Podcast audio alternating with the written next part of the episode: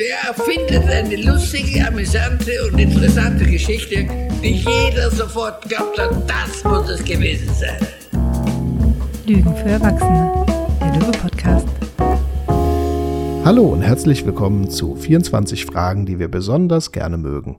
Zufälligerweise haben wir beschlossen, vom 1. bis 24. Dezember jeweils eine Frage zu besprechen, die wir in Coaching, Supervision und Therapie besonders schätzen. Und heute wieder mit einer Frage von Ronja. Die Frage, die ich dabei habe, hallo Stefan, ist die Frage, wessen Maßstäbe legen Sie denn gerade an, beziehungsweise auch wessen Erwartungen versuchen Sie gerade gerecht zu werden? Ich mag die Frage, weil Wertmaßstäbe eben doch häufig kulturell, familiär, aber auch in Organisationen auf organisationaler Ebene geprägt sind. Und als erstes schon allein zu sagen, der Wertmaßstab, den Sie haben, ist höchstwahrscheinlich nicht Ihr Wertmaßstab, sondern einer, den sie sich irgendwo mal mitgenommen haben, so ein bisschen wie bei Ikea, diese kleinen Teile oder beim Hornbach, die man sich wo mitnimmt, wo man sagt, ach, das ist ja praktisch, dass hier so ein Maßstab rumhängt, den nehme ich mal mit, den verwende ich mal, der macht meine Welt messbar und berechenbar. Die wenigsten Menschen kommen auf die Welt und haben sofort ihre eigenen Wertmaßstäbe. Wäre auch überhaupt gar nicht sinnvoll, denn um in unseren ersten sozialen Gefilden gut ankern und überleben zu können, also in der Familie, macht es meistens Sinn, ähnliche Werte zu haben wie die anderen Leute um einen herum. So. Das stellt man dann meistens in der Pubertät nochmal in Frage und naja, dann kommt es ja zu diesen ganzen Streitereien, Auseinandersetzungen, nochmal zur eigenen Identitätsbildung. Gleichzeitig, viele Wertmaßstäbe behält man eben doch bei, selbst wenn man sich von zwei, dreien auch freigemacht hat. Und wenn man sich das klar macht, dann führt das dazu, dass man hinterfragen kann, ähm, inwiefern dieser Wertmaßstab denn noch sinnvoll ist. Dazu macht es, finde ich, häufig Sinn, erstmal zu fragen, inwiefern hat denn der für die Menschen Sinn ergeben, der, die mir den mitgegeben haben? Um dann wieder zu relativieren und wie, inwiefern ist der mir heute nützlich und inwiefern ist der mir heute weniger nützlich. Denn die Frage, wessen Wertmaßstäbe legen Sie gerade an, die soll nicht dazu führen, dass Menschen am Ende sagen, ich habe gar keine Wertmaßstäbe mehr. Ich hänge hier irgendwie auf der Welt rum, bin ein Spielball des Lebens und habe keinerlei Orientierung, nach was ich mich richten kann. Menschen brauchen Werte. Menschen brauchen Ideen von, was für sie richtig und was für sie falsch ist, wonach sie sich orientieren wollen, was auch ihrem Leben Sinnhaftigkeit gibt. Damit sind Werte ja häufig sehr verbunden. Ähm, aber mal zu hinterfragen, was habe ich denn mitbekommen und dann bewusst auszusortieren, was davon will ich behalten, was davon will ich wegwerfen. Die meisten Menschen sortieren irgendwann die Sachen aus, die sie aus dem Elternhaus mitbekommen haben. Seien es Teller, Tassen, das alte Geodreieck, den Casio, oh, den Casio ähm, Taschenrechner. Rechenauto. Taschenrechner, den, den Casio Taschenrechner bei all diesen Sachen sagen wir irgendwann, brauche ich das noch, brauche ich das nicht mehr? Bei Werten tun wir das seltener. Bei Wertmaßstäben. Sollte mhm. man mal tun. Und das finde ich zum einen eine spannende Frage, wenn es um Einzelpersonen geht. Zum anderen finde ich das aber auch eine spannende Frage, wenn ich mich in Organisationen bewege. Denn auch hier haben wir ja Traditionen, hier haben wir Kultur, die oftmals schon lange, lange, lange besteht. Und manchmal haben wir da fast sowas wie, wie Geister, die noch herumwabern. Oh ja. So der ehemalige Stationsleiter, der die Station auf diese oder jene Art und Weise geführt hat. Und dann ist die neue Stationsleitung da und versucht das nach dessen Maßstäben umzusetzen, weil der das ja so toll gemacht hat und kommt da natürlich nicht dran, weil es eine andere Person ist. Mit hoffentlich anderen Werten, mit hoffentlich anderen Ideen, wie Dinge auch gut sein können. Und gerade bei Organisationen, die schon länger sind, gibt es dann manchmal diese Phänomene, dass es eiserne Regeln gibt, die nicht hinterfragt werden, weil es schon immer so war und die meistens neuere Mitarbeiter total irritieren, aber hm, man fügt sich halt irgendwie ein und übernimmt das irgendwann.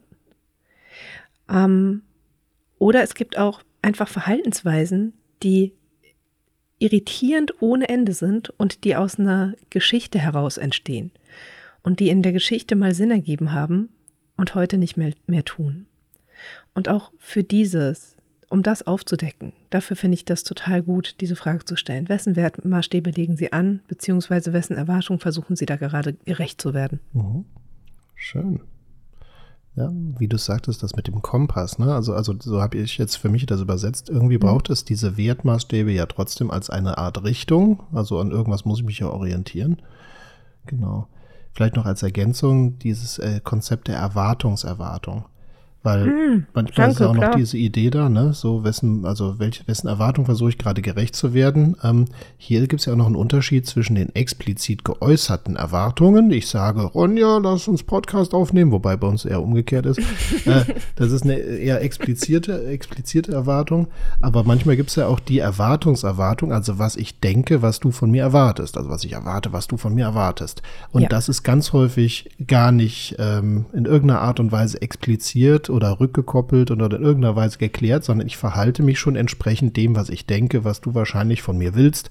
Und äh, das ist auch ganz spannend, dass hier durch diese Frage genau diese Erwartungserwartungen getriggert werden. Das heißt, man könnte immer die Frage anschließen von, äh, ist das eine Annahme von Ihnen oder ist das schon mal so ganz konkret formuliert worden? Ich meine, klar, ein Baby, das wird nicht ganz klar sagen, ey du, Gaga Gogo, mach mir mal bitte die Windel. Ähm, das wird nicht so klar sein. Wir brauchen Erwartungserwartungen. Wir müssen quasi immer Hypothesen bilden, was wohl von uns erwartet wird.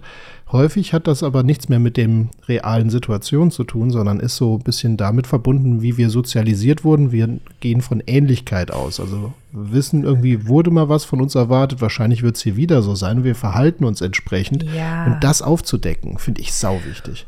Und ja. manchmal merken wir es ja auch dass sich jemand anders gerade uns gegenüber nicht so verhält, wie wir es wollen, sondern wie es irgendwann mal irgendjemand anders von ihm erwartet hat. Mhm. Also wie viele Menschen gibt es, die nicht mit ihrem aktuellen Partner, sondern eigentlich mit noch mit ihrem Ex zusammen sind, von dem, wie sie sich verhalten. Mhm. So, und dann gibt es einen neuen Partner, der findet es total irritierend, dass man beispielsweise immer total hörig ist und, ähm, und überfürsorglich oder sonst was. Ja, und dabei war es einfach nur, die Ex, die das so wollte. Ja. So. Und das finde ich ganz, ganz. Also in, in Paartherapien finde ich das manchmal eine spannende Frage. So, mit wem sind Sie hier eigentlich zusammen? Hm, oh gerade bei engen Beziehungen, auch familientherapeutisch mhm. oder sowas, weil da kommen wir gerade fast schon das Konzept der bezogenen Individuation, nämlich was passiert denn, wenn jetzt alle im Kreis dasselbe Spiel spielen, nämlich ihr Verhalten ständig auf vermutete Erwartungen, was wohl andere wollen, wie man wohl sich zeigt oder reagiert, also wenn sich jeder darauf anpasst und sagt, ja, ich verhalte mich so, weil sonst geht es dem anderen nicht gut oder der andere wird sauer oder so und deswegen passe ich mich an. Wenn das alle machen im Kreis, ja, also Kind passt sich auf Elternteil A an, Elternteil A auf, auf, Elternteil B, Elternteil B aufs Kind. Dann äh, ist niemand mehr frei. Und alle sind sie irgendwo in Abhängigkeiten. Niemand ist glücklich und allesamt regen sich irgendwie auf und kommen irgendwann in die Disbalance. Und deswegen ja. ist so eine explizite Erwartungsklärung, so wie es diese Frage einleitet, ähm, finde ich super. Und noch eine weitere Ergänzung, die mir kam, ähm, es gibt durchaus ja auch Leute, die, also die würden dieses Wessen, dass man sagt, ach spannend, die Erfahrung ist, im, ist quasi, die habe ich mir importiert. Ne? Mhm. Es gibt aber auch genug Leute, die sagen würden, nee, das ist mein eigener Anspruch. Also das ist meins, das ist mir wichtig. Und das ist natürlich auch geil, weil wenn jemand sagen würde, nee, das ist mein Ding, das ist mir wichtig, da kommt so ein Wert, der nicht nur so importiert scheint, sondern mittlerweile etabliert, institutionalisiert hier. Und dann sage ich immer, wunderschön, weil eigene Ansprüche sind im eigenen Kontrollbereich. Das ist dann wieder der nächste Move, den wir fahren können, wo wir sagen, hervorragend.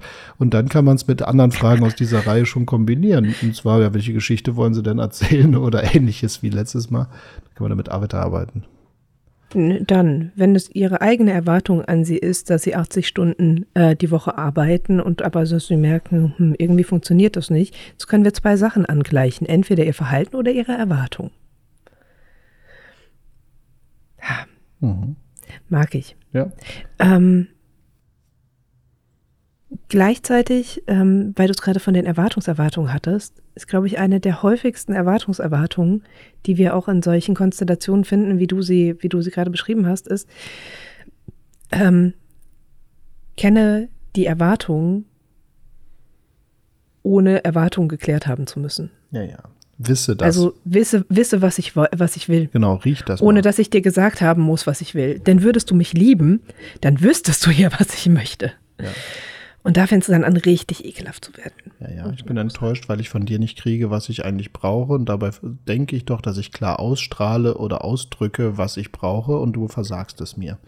Kennst Das du dieses Do You Love Me Video von äh, Marshall Rosenberg? Ich habe viel davon gehört, so oft, dass ich es mir noch nie angeguckt habe, aber trotzdem den Inhalt kenne. Naja, weil das ja, anfängt mit ähm, so die, der Wolf, der hat ja immer Wolf und Giraffe, Schakal und Giraffe. Und der Schakal fragt die Giraffe, do you love me? Und dann stellt die Giraffe eben diese Rückfrage von, äh, ja, was meinst du denn mit Liebe? Sie kommen dann auf den Punkt, wo der, ähm, wo der Schakal sagt, naja, ich meine damit, dass du meine Bedürfnisse schneller und besser kennst als ich und sie mir immer erfüllst. Wo die Giraffe dann sagt, ja, nee, das kann ich nicht, da musst du dir jemand anders suchen. genau.